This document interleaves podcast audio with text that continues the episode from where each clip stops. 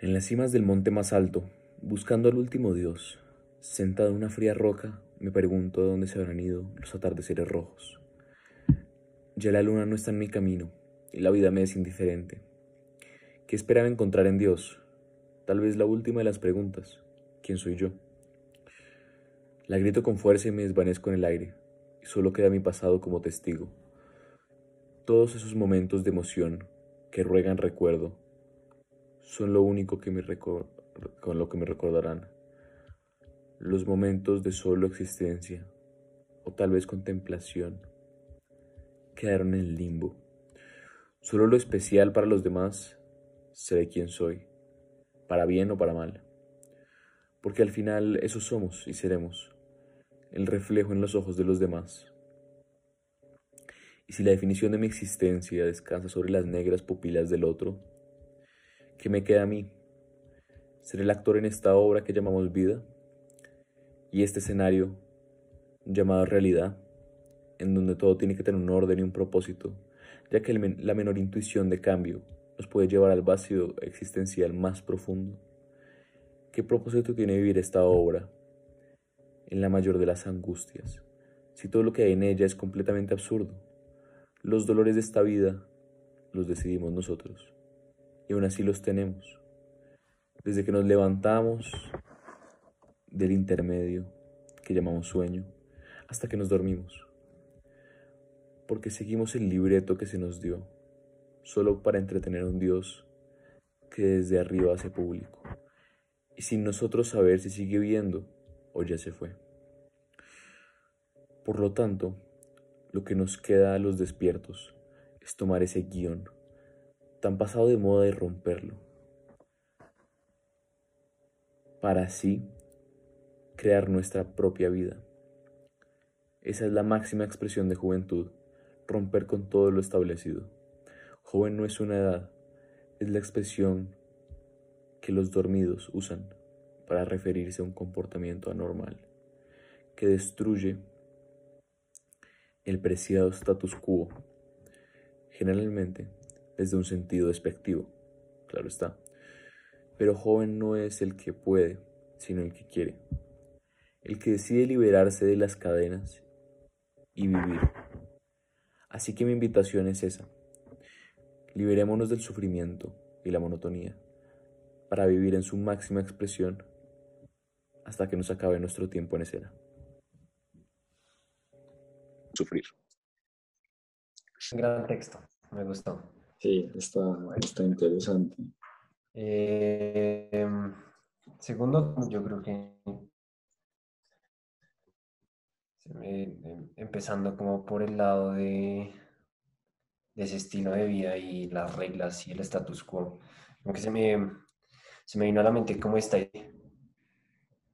muchos filósofos como toda la historia han soportado y más un poquito los griegos era como de vivir en esa virtud o de vivir eh, como, en su mayor potencia, pero, pero como se debe, ¿no? O sea, puedes considerar lo que algunos tienen este destino planteado o que o, el, camino que decidieron tomar es necesario llevarlo a, su mano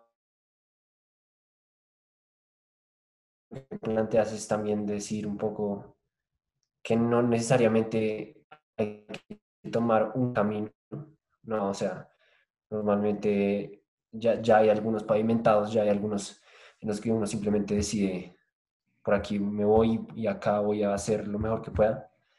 Em, pero, pero también está esta otra opción que, que, yo creo que viene mucho con lo que dices, que es como crear el suyo propio y no es necesariamente mm, como que dedicarse a algo, sino también puede ser eh, convertirse en este ser eh, capaz de decidir, como bailar con la vida, yo lo pondría así. O sea, no, es como que un solo monótono paso, sino da los giros que es o, no sé, seguir ahí, como que creando ese arte, por así decirlo, eso me parece una bonita idea. o no necesariamente caminar por algo ya hecho, sino crear el suyo propio. Sí, yo creo que lo que pues muchos autores, eh, artistas siempre se enfocan en la idea de que hay como un destino y que uno lo puede cambiar. Pero si nos ponemos a pensar, pues desde un lado, desde un punto de vista muy pesimista, pues realmente la juventud, pues sí puede que sea muy llevada a su parecer, eh, siempre esté intentando retar la autoridad, no seguir esos caminos, eh, idealizar mucho, pero aún así su personalidad se desarrolló en ese contexto. Libre albedrío, eh, como, o sea, tomar las riendas de su vida y saber qué hacer, irse por los caminos, o sea, siempre va a estar limitado. O sea, siento que pues es un poco pesimista, pero nunca va a tener el control absoluto de su vida, nunca va a poder cambiar lo que la sociedad en la que nació le está dictando. O sea, sí puede que sea un anarquista total, ya el man súper eh, nada que ver con la sociedad, pero aún así va a seguir por los límites, o sea, no, no, nunca va a poder salir, porque siento que si ya rompe ese límite, ya pues no se va de lo que coincidimos como humano, diría yo, no sé. Em, sí, sí, sí, sí, estoy, de acuerdo que puede sonar muy utópica esta idea de, de salirse de, de la forma como todo deberíamos, deberíamos de ser.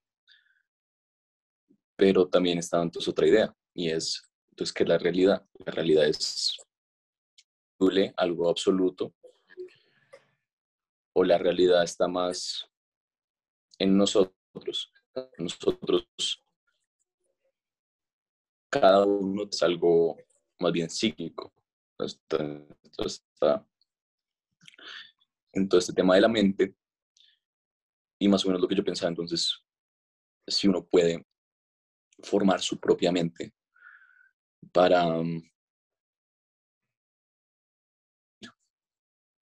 o sea, más allá de las realidades. está claro que está claro que el que no tiene que comer pues, no tiene suficiente estatus económico. Y está claro que que el que tiene estudios puede llegar a triunfar más en esta sociedad.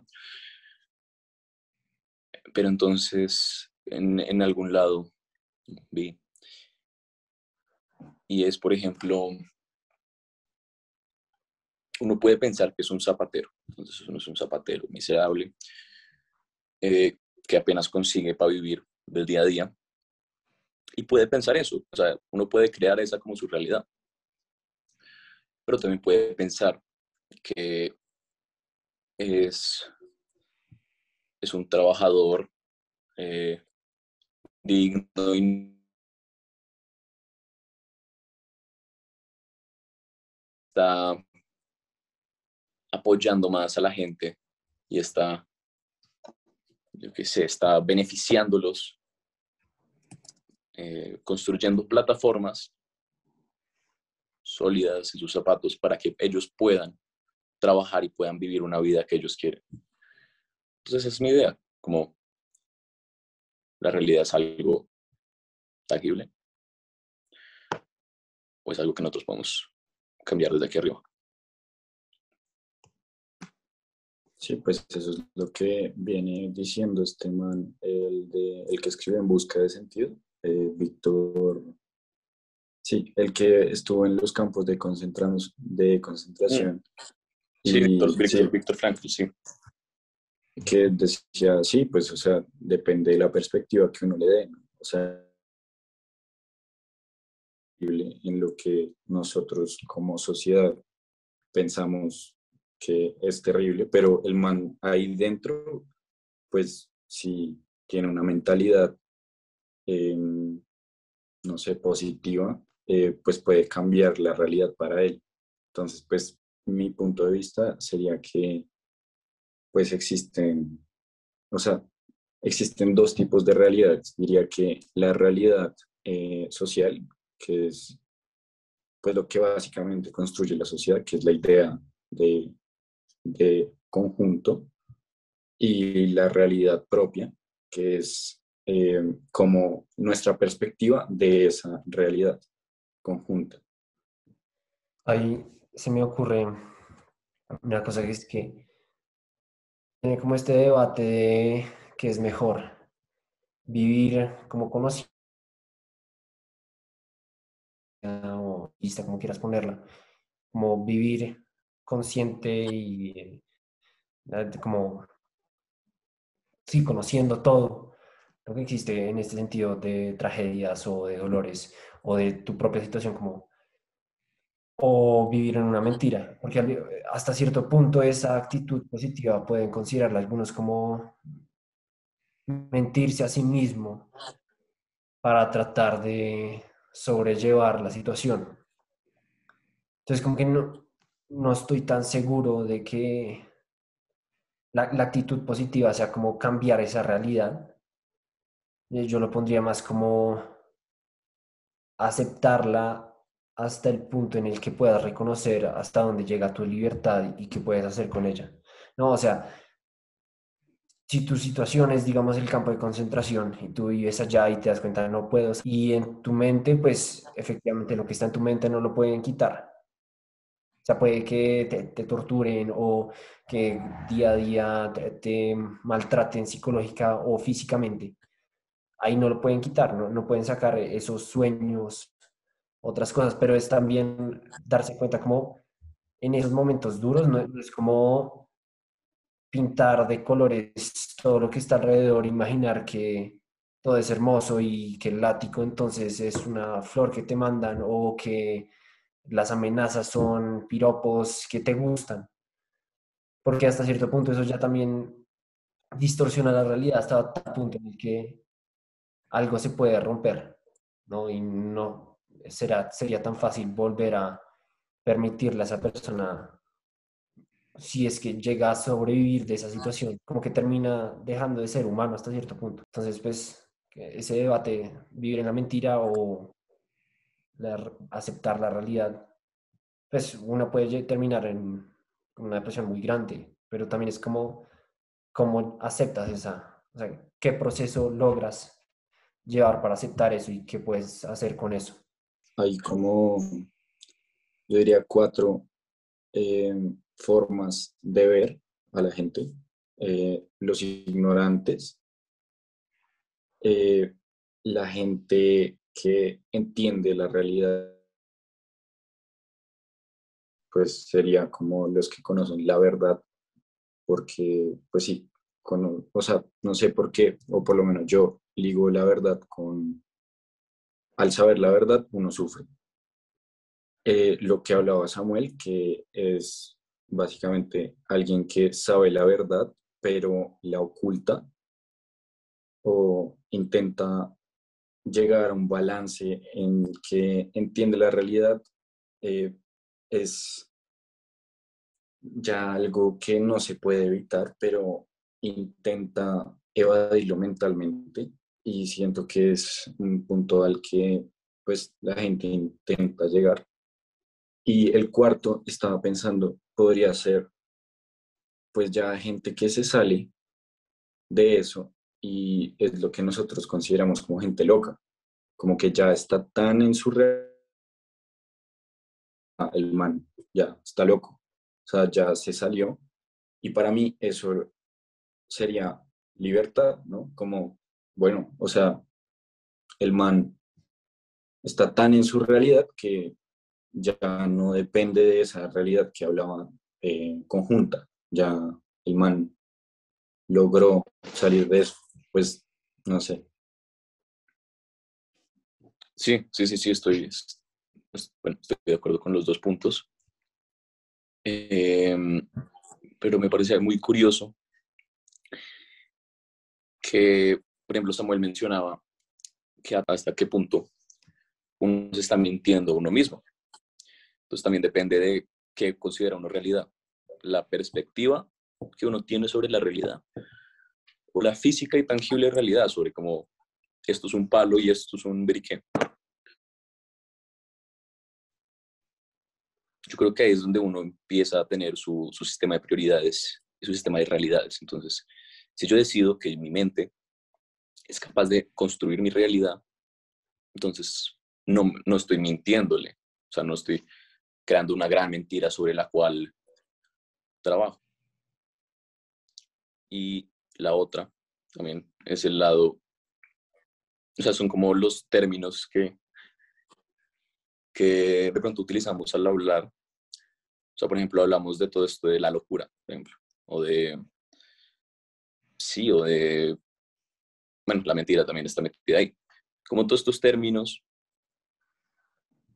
que hacen parte de nuestra sociedad, por así decirlo. O sea, eh, todo, esto lo habló Michel Foucault, que entonces, pues al fin y al cabo, ¿qué es la locura? Algo que no le conviene a la parte de la sociedad, porque a nadie, pues en esta sociedad a nadie le interesa tener a, a alguien libre caminando por ella.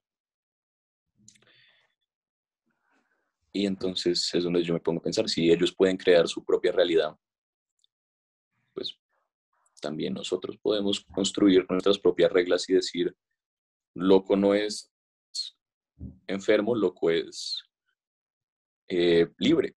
Entonces ahí empezamos a rayar. O sea, ahí aunque no, aunque, aunque no queramos, siento que cuando uno dice esto, como que se prende una alarma en algún lado. Y es como, ¿qué estás, qué estás diciendo? Estás diciendo que los locos no son enfermos y entonces uno tiene esta imagen del loco y toda la cosa. Entonces creo que esa es la manifestación misma de la sociedad en donde esos que,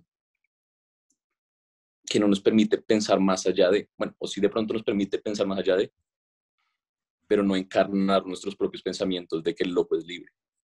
Porque apenas uno piensa en loco, pues uno piensa en alguien con delirios y toda la cosa y, y se alarma. Entonces, no sé. Yo, digamos, eh, me gusta esa, idea de, eh, al fin de cuentas, el, el, loco, la palabra loco es algo asignado por la sociedad porque no encaja. Y de hecho, pues, hace un ratico me leí, es como una historia corta más o menos, de Luxun, eh, que se llama El diario de un loco. Y básicamente es el diario de esta persona que era la sociedad de una manera diferente. Y como que mientras uno lo va leyendo, cuenta la historia de cómo no, como que no, no la distorsiona, sino que empieza a, a verlos como si ellos fueran los animales, como si ellos fueran los locos que están tratando de eh, ponerse encima del otro, de comérselo, o sea, él se imagina que se lo comen, pero es como una metáfora de precisamente como que siempre se trata de ponerse a sí mismo encima del otro y es una competencia como si fueran unas bestias, por así decirlo. Entonces, al final de la historia, como que todos lo terminan, se lo, se lo llevan, como que ya es calificado como el loco y hasta ahí llega, pero pero él no lo ve como si fuera él el loco, sino, fuera el único, eh, sino que él fuera el único racional que pudiera ver el mundo como en verdadera. ¿no? Y, pues lleva esta, este dilema, por así decirlo. La que tenemos como realidad es realmente como como tan limitada o, construida como la tenemos socialmente. ¿no? O sea, puede que algo que consideremos que está bien hecho, y eso lleva al, al, al, término de diferentes culturas y diferentes contextos, ¿no? O sea, es una construcción social que también no sabemos es igual para todos, pero sí hay un margen que no, que no se cambia. Pero de todas formas, llegan acá los locos y terminan siendo los, que se libran de todo, o no, no se libran de todo, sino más bien que logran ver a todo desde una perspectiva diferente. Y no sé si eso sea exactamente libertad, pero sí es una nueva forma de abordar. Acabo de pensar una vaina mientras usted hablaba que puede sonar muy controversial, pero a mis ojos tiene un poco de sentido, como, bueno, estos grandes profetas, estos grandes líderes eh, de pensamiento, es gente que, como nosotros describimos, dentro de lo que acaba de describir Samuel como alguien loco, encaja, porque el man ve la realidad totalmente diferente. La única diferencia es que lograron eh, como pasarla y crearon una libertad conjunta, lo que yo llamaría eh, pues religiones, que pues ya me contradigo y ya no digo que es libertad, pero crea un, como un, velo, em, un velo mental que, que abarca toda la sociedad y los hace pensar que tienen una libertad en una idea que no está en esto que llamaríamos la realidad tangible. ¿Sí me entiendes? ¿Cómo, o sea, cómo llegaron a crearse estas religiones, ¿no? O sea, porque efectivamente lo lograron, o sea, logran llevar este toda la historia, el humano busca constantemente tener algo más grande que sí mismo que lo guíe. Pero estas religiones como, digamos, cristianismo o alguna otra, si uno, pues en mi ignorancia histórica, pero conocimiento medio general, si uno ve cómo empezaron, se encuentra con individuos muy convincentes, o sea, personas que entre una situación, o sea, como que reconocieron la situación del mundo o la necesidad que había de, de, vivían. Y con eso combinado con una habilidad para convencer gente y atraerla y una habilidad para logran construir una cosa que ni siquiera son ellos solos porque termina con el tiempo siendo construidas por todos los que los siguen. Eh, eh, como que siembra esa semillita de locura en todos y una semillita que termina convirtiéndose en parte absoluta de la, realidad. O sea, a, un fiel de una religión tú no le puedes negar una cosa como a alguien que en verdad lo siente con todo su corazón y le puede pedir eh, las cosas más chiquitas o que le salve la vida en un momento. Y él cree fielmente que en un momento una fuerza va a llegar y va a otorgar la salvación o cuando muera no va a morir, sino que va a llegar a este cielo, ¿no? O sea, una persona convincida y de la nada, con el tiempo, pues no, no de nada, sino con la situación y con una serie de eventos que terminan de atraer a la gente y de convencerla las mismas palabras terminan despegando eso a convertirse en esta realidad o en parte de esta realidad. Em, que, que estoy de acuerdo.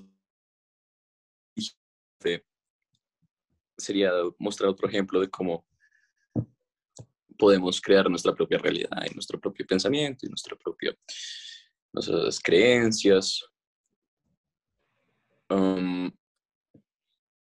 pero entonces, no sé, ya, ya, ya Samuel menciona, no sé, usa palabras muy particulares, me parece, como convencer. No estoy seguro a qué, tal, a qué punto es convencer, porque cuando uno está en una religión, está jugando en las reglas de esa realidad. cuando yo hablo de cristianismo, de catolicismo, no puedo, no puedo juzgarlo desde una realidad externa, sino tengo que verla dentro de sus reglas. Porque si no estamos haciendo al fin y al cabo lo mismo que la locura. Entonces, no vemos a alguien que no está de acuerdo con nuestras reglas, lo etiquetamos loco y lo mandamos para un hospital psiquiátrico porque está rompiendo con nuestras reglas de realidad. Bueno, eso por un lado. Mm, y por otro también creo que va a ser como el abogado del diablo.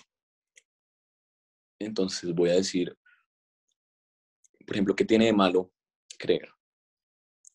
Porque se nos ha enseñado en este, en este mundo occidental, racional y lógico, que es absolutamente ridículo creer en, en algo que no existe y no se ve. Pero no el sistema involucrado, yo creo que es en gran parte el sistema está involucrado en esto, pues en hacernos creer que es absurdo.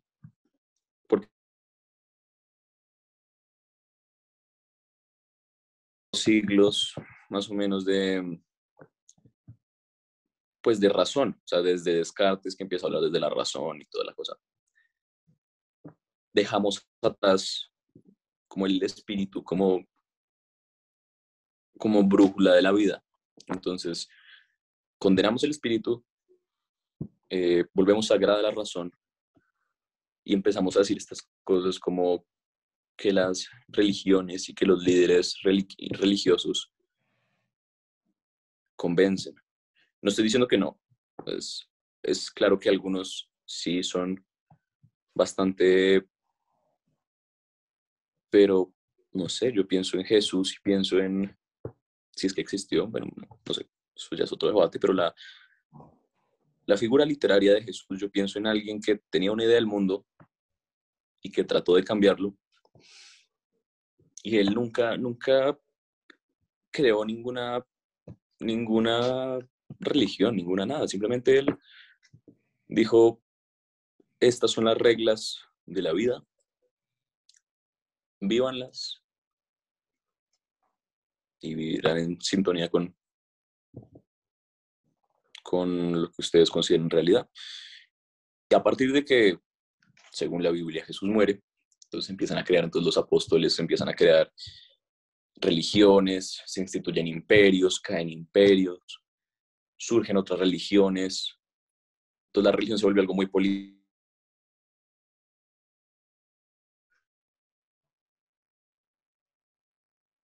No sé, algo de creencia, algo mental, no sé, diría. Pues yo tengo dos cositas.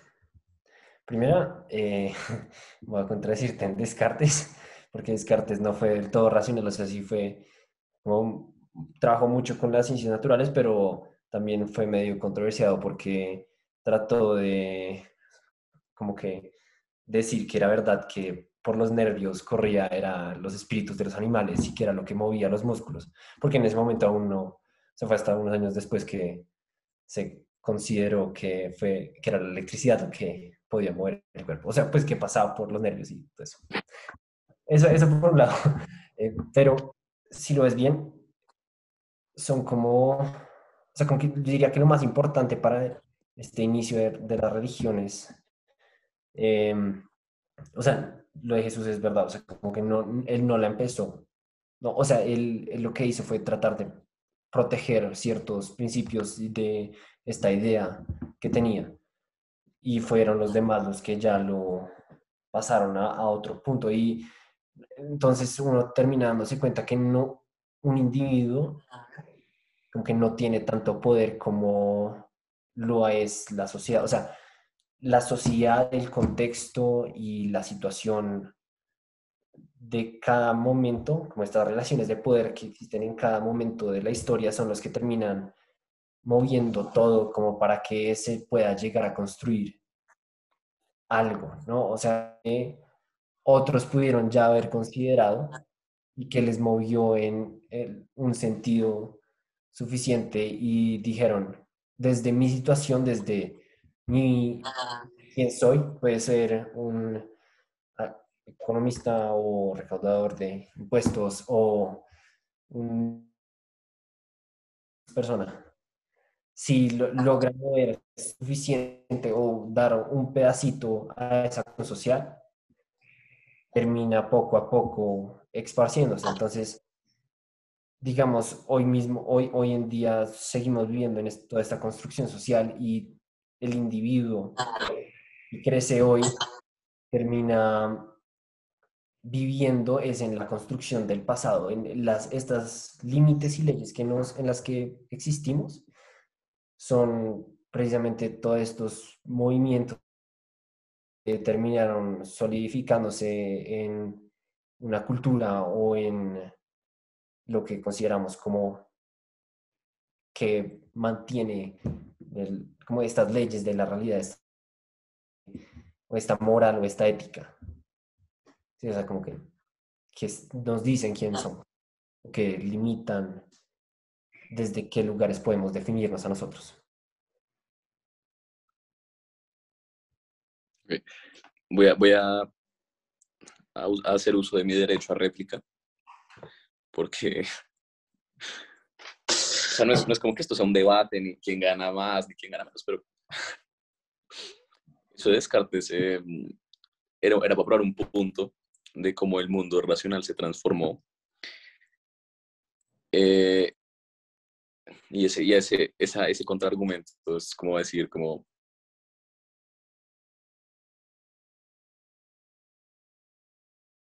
que que el género femenino le tiene envidia al masculino por tener un falo.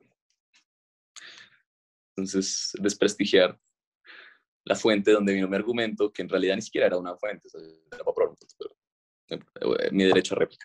Eh, y esto no, es, esto no, es, un debate. ¿Quién gana? bueno, em, Efectivamente, eh, hacía parte como de todo este movimiento que iba construyendo las ciencias naturales, como este pensamiento y la anatomía y toda esa parte, pero, pero pues Descartes fue un mal ejemplo. Eso fue todo. Bueno, ya, vale huevo, vale huevo, vale huevo. ¿Tienes una idea o puedo hablar? Eh, pues tengo una idea, pero creo que mi idea va a romper, o sea, va a cambiar el curso de la conversación. Entonces. Ah, bueno, la mía también. ah, bien, bien. Bueno, em, eh, bueno, no, yo, ok. Arranca, no, arranca, arranca. No, no, simplemente es como una observación, como una que me parece curioso, no sé si a ustedes también les pasa, bueno, los oyen también les pasará, pero es muy curioso cuando uno empieza a hablar de realidad y de creencias y de sistemas y de leyes y de reglas y de todo esto, como que hay un, una sensación rara, como de que algo no está bien, como de que se está desordenando nuestra como concepción del mundo genera una angustia. Y entonces me parece, muy, me parece bastante curioso que que estemos aquí sentados desconstruyendo la realidad. Pero, pero aún así, aunque no estemos de acuerdo con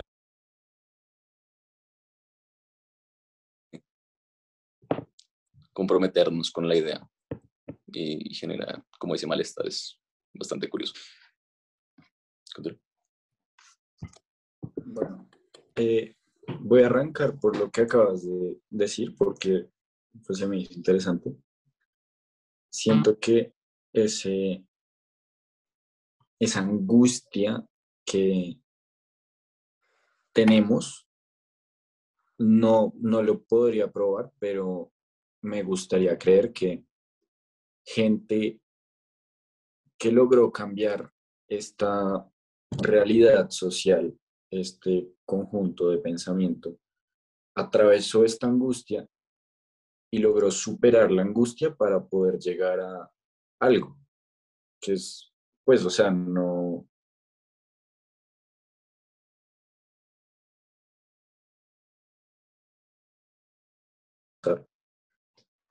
pero